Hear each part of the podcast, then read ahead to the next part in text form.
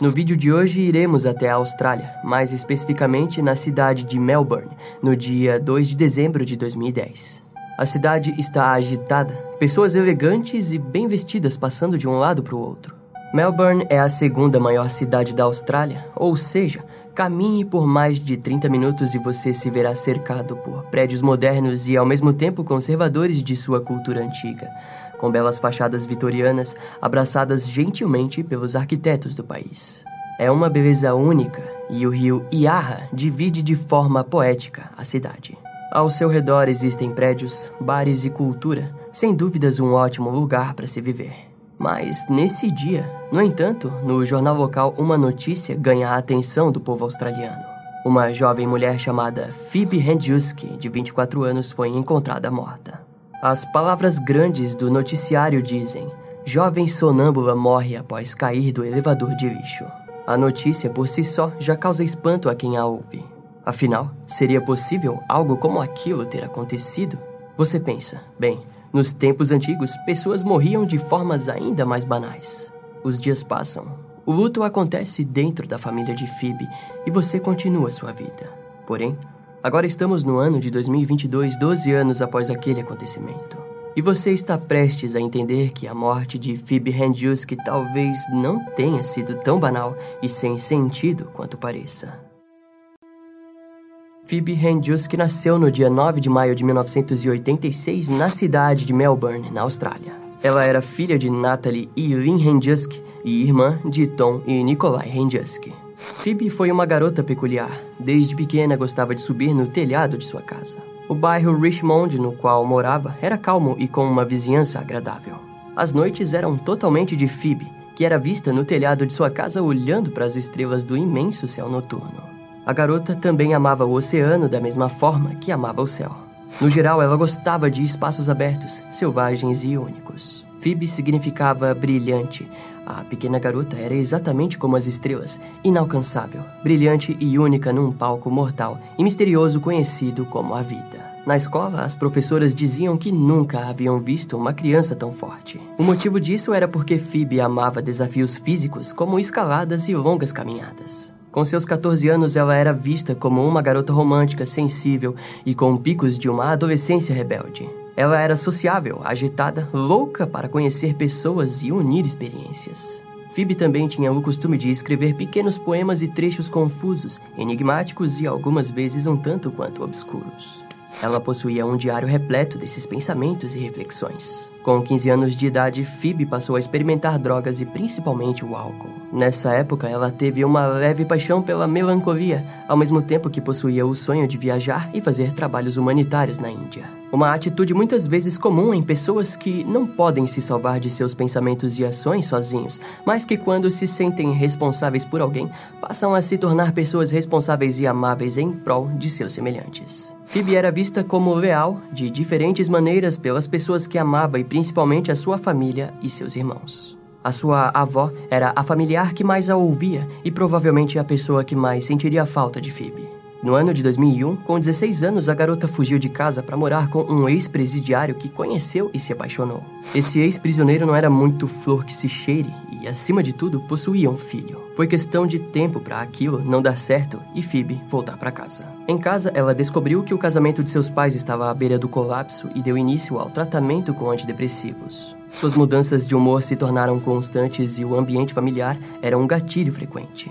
Além disso, ela começou um relacionamento com um professor que tinha o dobro de sua idade. Nessa época, Phoebe passou a se apaixonar constantemente por homens mais velhos. Seu vício em álcool passou a ser um problema. Era mais do que óbvio que ela estava se tornando alcoólatra antes mesmo dos 18 anos. Phoebe bebia excessivamente e parecia ser a única coisa verdadeira para a garota, que procurava sempre fugir de sua realidade. Ela não lidava muito bem e se via afastada por todos os detalhes de sua vida. No seu aniversário de 17 anos, Phoebe convidou seus amigos para irem até sua casa, onde ela os recebeu com muito entusiasmo e receptividade. Ao final da festa, eles se sentaram na varanda da casa e a acompanharam enquanto bebiam cerveja e observavam o céu estrelado. É uma memória do qual o seu amigo James jamais esqueceu. Entre aspas, minha última conversa com Phoebe foi em setembro, antes de ela falecer. Estávamos planejando nos encontrar e ainda me lembro das minhas últimas palavras para ela.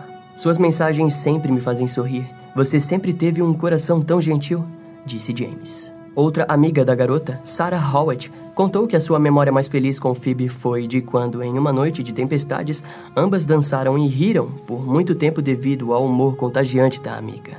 No ano de 2009, com 23 anos, Phoebe trabalhava no salão de cabeleireiro Linley Godfrey, no bairro South Yarra. Nele, um dos constantes clientes que aparecia por lá se chamava Anthony Hempel, de quase 40 anos.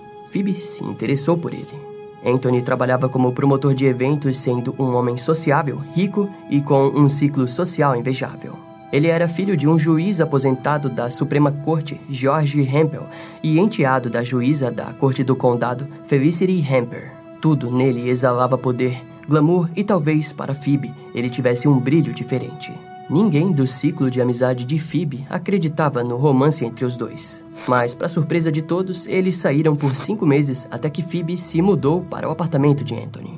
Em outubro de 2009, ela conheceu sua nova casa e os empregados que faziam parte dali. Os dois eram um casal um tanto quanto estranho. Phoebe vivia e se vestia como uma artista livre, usando camisetas muitas vezes largas e jeans, enquanto Anthony sempre estava arrumado formalmente e frequentemente participava de eventos sociais. O apartamento ficava na rua St. Kilda, uma rua importante em Melbourne, principalmente devido à sua localização que forma uma espinha dorsal ao longo da cidade. A faxineira do casal relatou que Anthony queria que o apartamento parecesse como se ninguém morasse lá, ou seja, sempre magnificamente limpo. O problema era que Phoebe era entusiasmada. Ela sempre estava pintando e possuía uma desordem criativa, por assim dizer.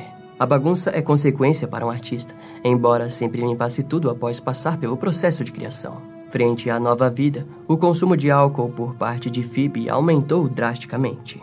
O estresse causado por ser mulher de um homem ocupado e rodeado por pessoas poderosas e tão diferentes era notável. A garota era insegura quanto às suas habilidades sociais, acreditando que jamais seria tão sutil e agradável quanto o seu namorado. Isso fazia com que ela ficasse sempre em casa durante os eventos que Anthony ia. Todos os amigos de seu namorado eram velhos, ricos e poderosos. Anthony em algum momento disse para que Phoebe largasse o seu emprego no salão de seu amigo. É fácil de acreditar que o motivo desse pedido foi pelo fato de Anthony estar num nível diferente. Para ele, a sua mulher precisaria estar na mesma altura. Em resposta, Phoebe saiu do salão e começou a trabalhar numa empresa de publicidade do amigo de Anthony. No local, ela trabalhava apenas seis horas por dia e o dinheiro ganho não era o bastante para que ela pudesse criar algo para si. Mas a mudança em sua vida foi radical. Seus amigos se assustaram quando Phoebe apareceu com o cabelo curto e preto. Todos sabiam o quanto o seu cabelo longo e castanho era marcante em Phoebe. Ela havia se tornado outra mulher. Após a mudança, Phoebe apresentou novos problemas com o álcool. Até onde se sabe, provavelmente causados pela sua falta de segurança com o seu relacionamento. Segundo a mãe de Phoebe, um dia ela falou: Mãe, eu simplesmente não sei o que fazer. Eu amo o Anthony, mas não está funcionando.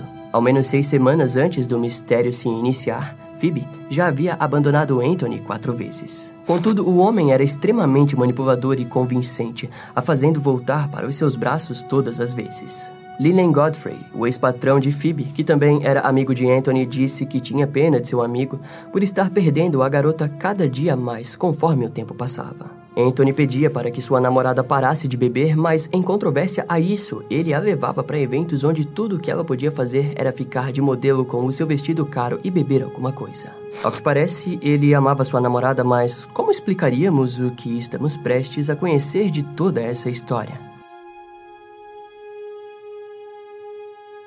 No dia 2 de dezembro de 2010, o porteiro do Balance Apartments encontrou um manequim no depósito de lixo do hotel. Quer dizer, pelo menos foi o que ele achou que havia encontrado. Ao chegar próximo, percebeu que se tratava de um corpo humano e ele conhecia bem a pessoa que ali se encontrava. Era Phoebe Hendrusk, cercada por muito sangue e com o seu pé direito quase arrancado devido à fratura. A polícia foi acionada e a cena do acidente era incrivelmente triste. As primeiras investigações correspondiam a um possível suicídio. Phoebe despencou de 12 andares pelo elevador de lixo e um rastro de sangue seguia seu corpo até a porta do depósito. A mulher tentou chamar por ajuda, mas morreu devido aos danos sofridos e à quantidade de sangue que perdeu. Phoebe morreu naquele quarto escuro, enquanto tentava escapar do depósito denso e imundo. Foi uma queda de 30 metros e a lâmina do compactador de lixo quase arrancou o seu pé. Para os policiais era uma maneira estranha de morrer, afinal, quem comete um suicídio daquele tipo teria sido um assassinato? Mas há formas melhores para se livrar de um corpo ou matar uma pessoa.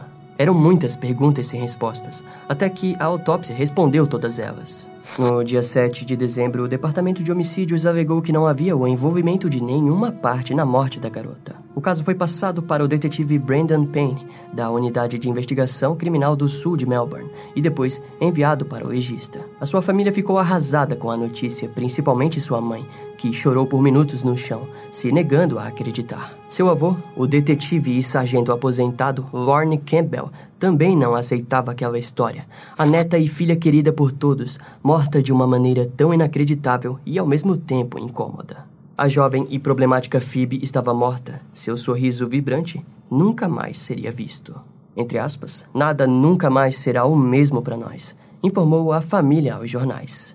O resultado do legista da polícia foi de que a morte de Phoebe havia sido acidental. Porém, a família não conseguia acreditar naquele suicídio. No dia seguinte seria o aniversário do irmão mais novo de Phoebe e ela havia prometido que ajudaria a preparar a casa para a festança. E no mesmo dia, o seu avô estava completando 70 anos de vida e foi brutalmente parabenizado com a morte de sua neta. Para a família, mesmo Phoebe tendo problemas com álcool e depressão, era simplesmente inacreditável acreditar na história oficial dos resultados e conclusões da polícia de Melbourne.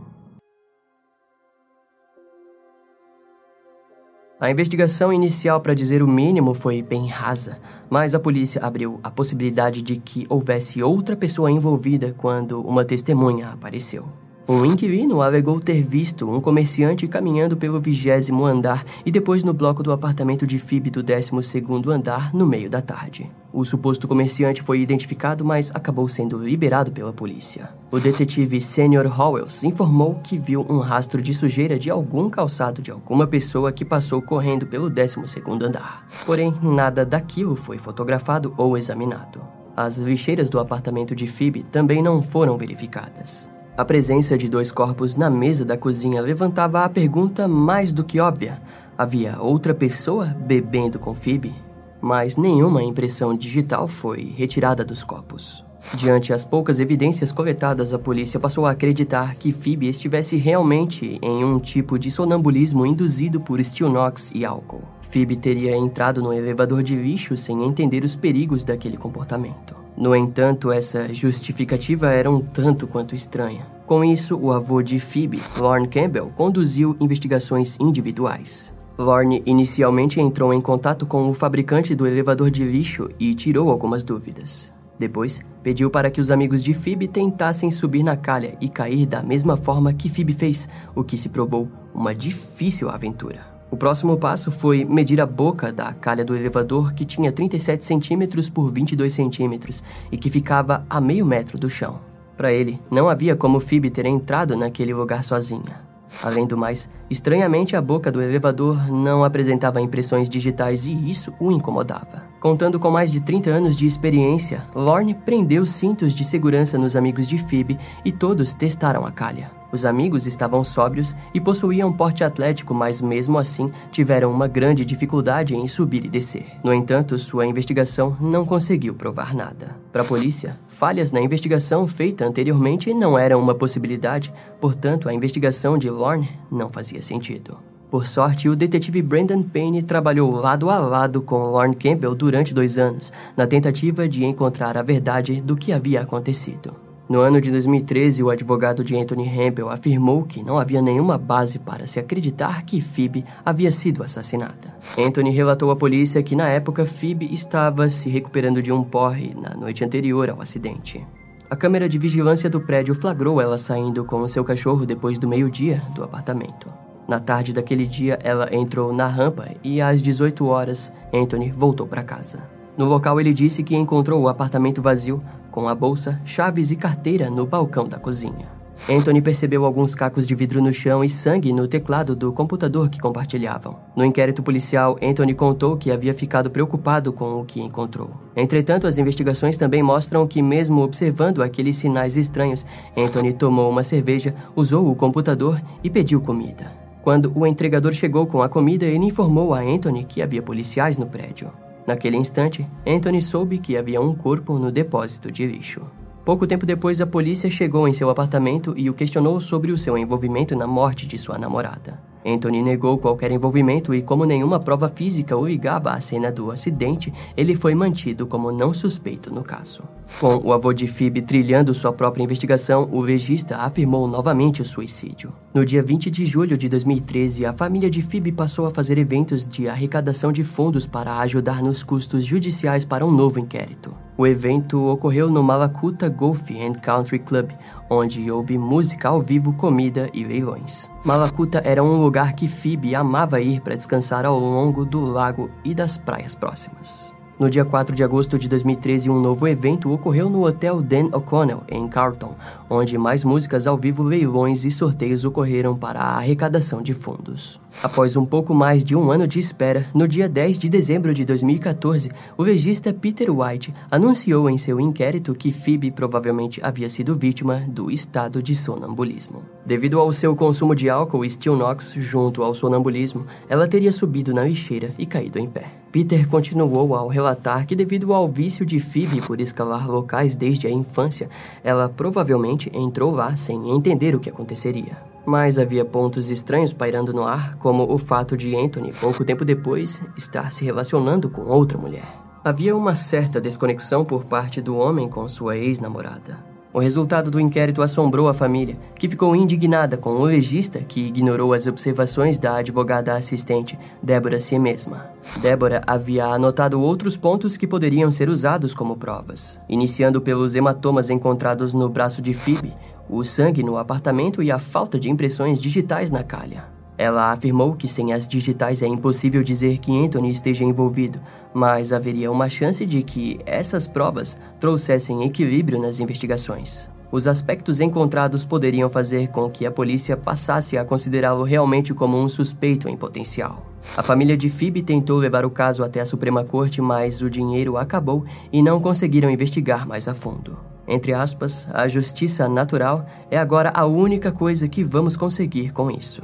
O karma virá para quem estiver envolvido, só temos que ser pacientes. Disse a mãe de Phoebe. As investigações da família levam à possibilidade de que talvez ela tenha irritado alguém importante do ciclo de amizade de seu namorado. Os hematomas em seu braço faziam com que a família também acreditasse em um assassinato ocorrido durante um surto de pânico. A família disse que talvez o agressor quis se livrar do que havia feito a ela, jogando-a pela calha. Seu avô, Lorne Campbell, também segue a linha de investigação de que ela estivesse envolvida em algo como o tráfico de drogas na cidade de Melbourne. O programa do Canal 9 chamado Under Investigation, no ano de 2014, questionou a decisão do legista. Assim como o avô de Phoebe, o programa realizou um experimento com uma réplica do elevador de lixo e com a ajuda de uma modelo parecida com Phoebe. A modelo refez os passos de Phoebe no dia de sua morte, mas se levantar até a abertura da calha de 22 centímetros era algo quase impossível. No programa foi demonstrado a posição em que o corpo de Phoebe teria mergulhado pela rampa da calha. As investigações afirmavam que ela estava com as mãos ao lado do corpo com base nos ferimentos que possuía. Já o programa demonstrava como aquilo seria impossível. Eles consideraram o álcool e drogas tomadas por Phoebe e concluíram que ficar naquela posição seria demais. O programa afirmou, com base nas palavras do ex-juiz da Suprema Corte Anthony Willey, que a polícia nunca conseguiu apreender as imagens de segurança do prédio. As únicas filmagens a qual tiveram acesso foi as do saguão de entrada do prédio. Em outras palavras, não havia como ter certeza que não houve a participação de outra pessoa que já estava dentro do prédio. Além disso, o ex-juiz disse que o sangue encontrado no apartamento era de Phoebe. Na época, a família também conseguiu recuperar o computador de Phoebe e, ao investigarem, descobriram que todos os seus e-mails haviam sido excluídos. E vale destacar que Phoebe possuía ferimentos inexplicáveis na região da cabeça. Os ferimentos poderiam muito bem ter acontecido na queda, mas também eram consistentes com Phoebe sendo atingida por algum objeto no lado direito de sua mandíbula. O ferimento era suficiente para fazer todos crerem que ela poderia ter batido a cabeça até mesmo na parede com a ajuda de uma segunda pessoa. O legista descreveu o dano da mandíbula como sendo uma hemorragia subdural presente no córtex parietal esquerdo. Aquela lesão seria suficiente para deixar uma pessoa inconsciente, mas o patologista não fez nenhum comentário sobre a possibilidade daquilo. As lesões permanecem inexplicáveis, assim como algumas contusões circulares encontradas no braço direito de Phoebe, consistente com marcas de aperto. Alguns hematomas no pulso esquerdo e no pescoço também apresentavam consistências com marcas de apertos. De alguma forma, é claro que poderia haver outras explicações para todas aquelas lesões. Mas, segundo o patologista Dr. Vinci, ao concluir seu relatório, ele disse, entre aspas, não estou em posição de excluir a possibilidade de envolvimento de outras partes. Temos que lembrar também dos efeitos do Steel usados por Phoebe e considerar os efeitos ditos como estranhos. Isso porque, mesmo que ele deixe a pessoa em estado de sonambulismo, nenhum evento com o remédio chegou perto de alguém subindo em uma escotilha de lixo. Geralmente, os efeitos fazem com que a pessoa faça algo normal em sua rotina e não algo como o que Phoebe fez. Mesmo que a garota participasse de escaladas, não era algo tão convincente para se acreditar que ela tenha visto a calha e pensado em escalá-la de forma irracional. Outro ponto é o de que foi dito que Phoebe pretendia sair de casa na tarde do dia 2 de dezembro de 2010. Isso porque os seus óculos foram encontrados perto de sua cabeça no chão do armazém do lixo, e o seu hábito era de sempre usá-los para sair em dias ensolarados. Em termos comportamentais, seria improvável que ela estaria usando eles se não estivesse prestes a sair. Itens de beleza também foram encontrados no banheiro e conectados na tomada, o que também indica que ela estava se preparando para sair em algum momento. O que fortalece isso é que Anthony Hempel era meticuloso demais com a limpeza e organização do apartamento, ou seja, Phoebe não deixaria as coisas jogadas daquela forma e muito menos conectados na tomada.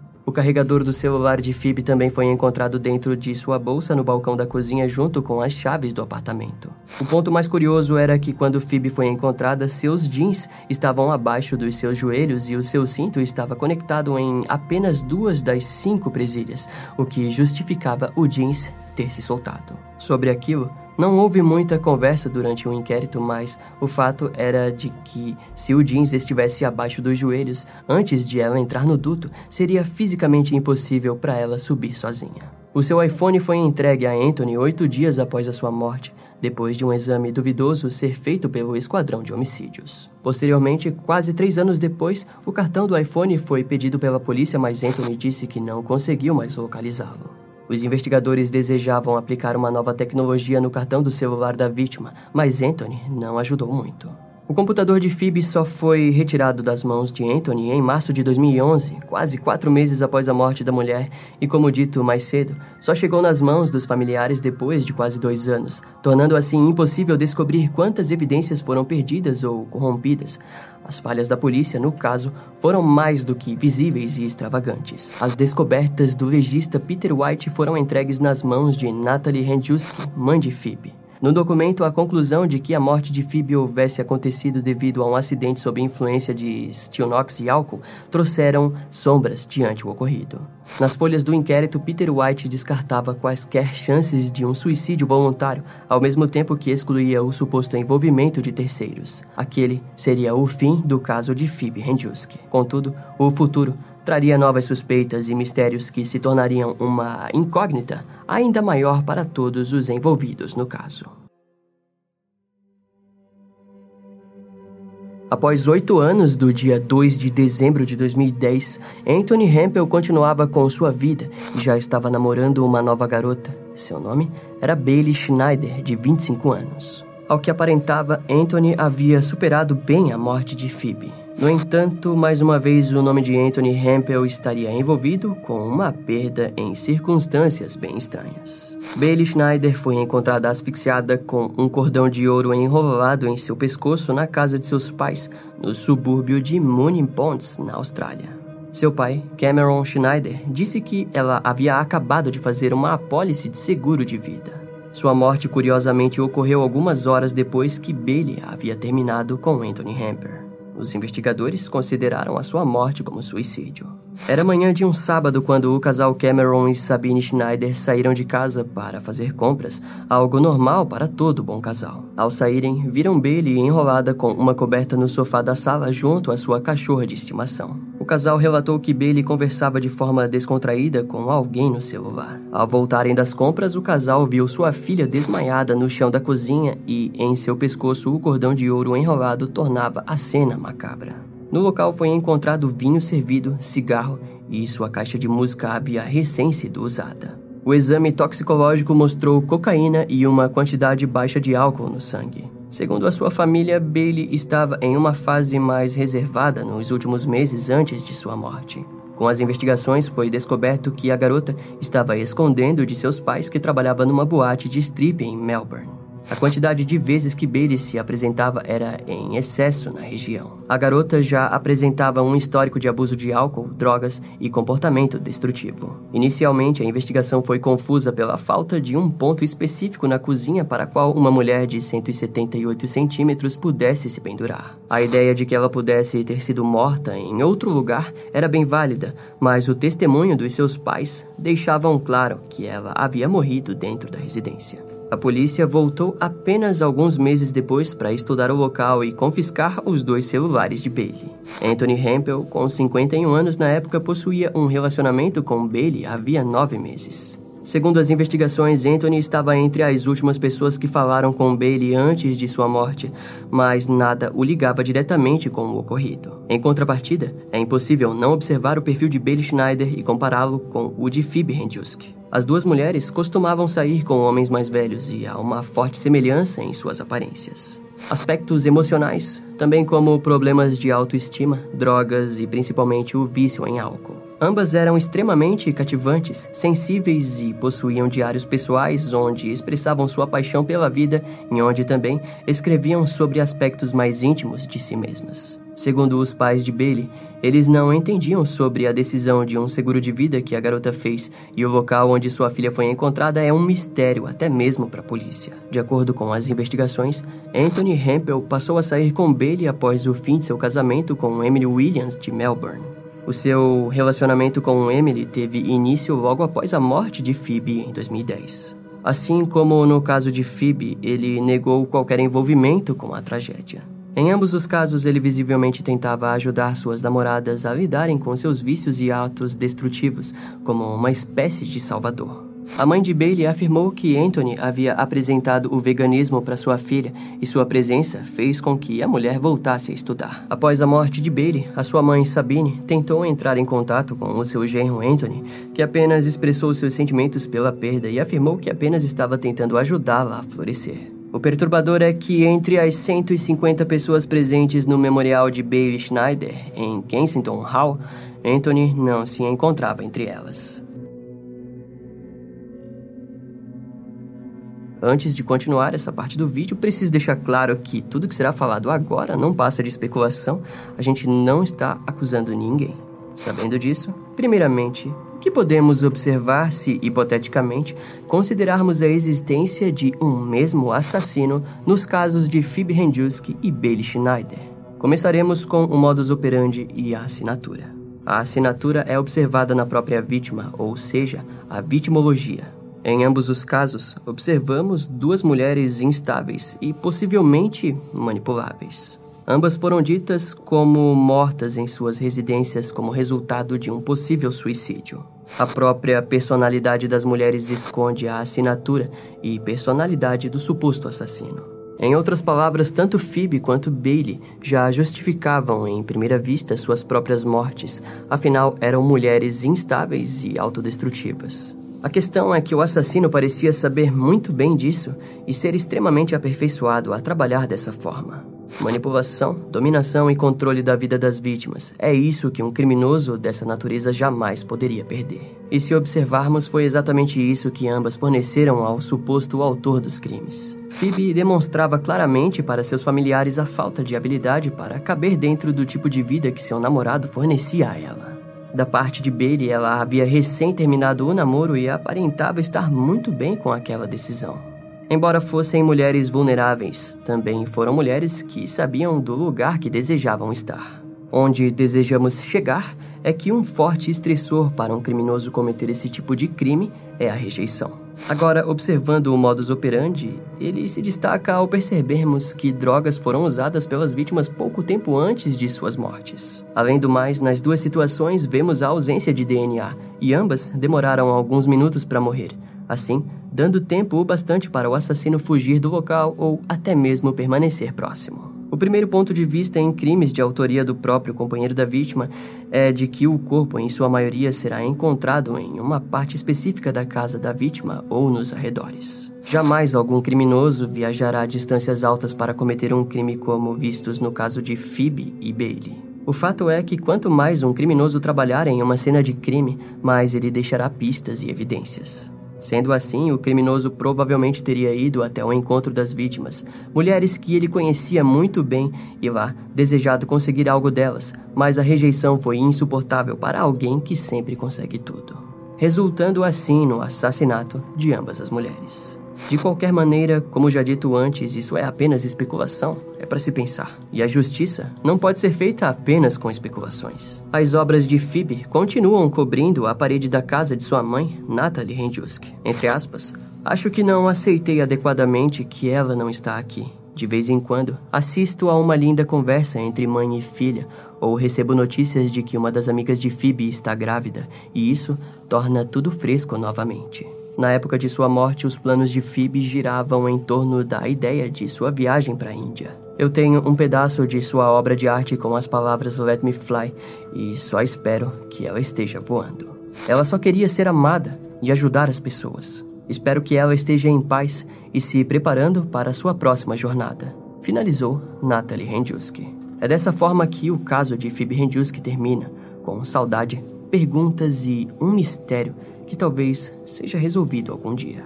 A história de Phoebe é interligada com o caso Bailey Schneider devido ao companheiro que tiveram em comum. Mas será que algum dia descobriremos mais sobre aquilo que os advogados de Anthony Hempel esconderam tão bem? São perguntas que, infelizmente, apenas o tempo e futuras investigações serão capazes de responder. Até lá, só nos cabe esperar. Esse caso vai ficando por aqui. Eu espero que você tenha gostado. Não esquece de me seguir nas outras redes sociais. Meu Instagram é brian.m com dois M's, E-M-M-E. E não deixe de conhecer o meu canal no YouTube com os episódios mais recentes que irão demorar um pouco mais para vir aqui pro podcast. Eu vou ficando por aqui, até a próxima e tchau.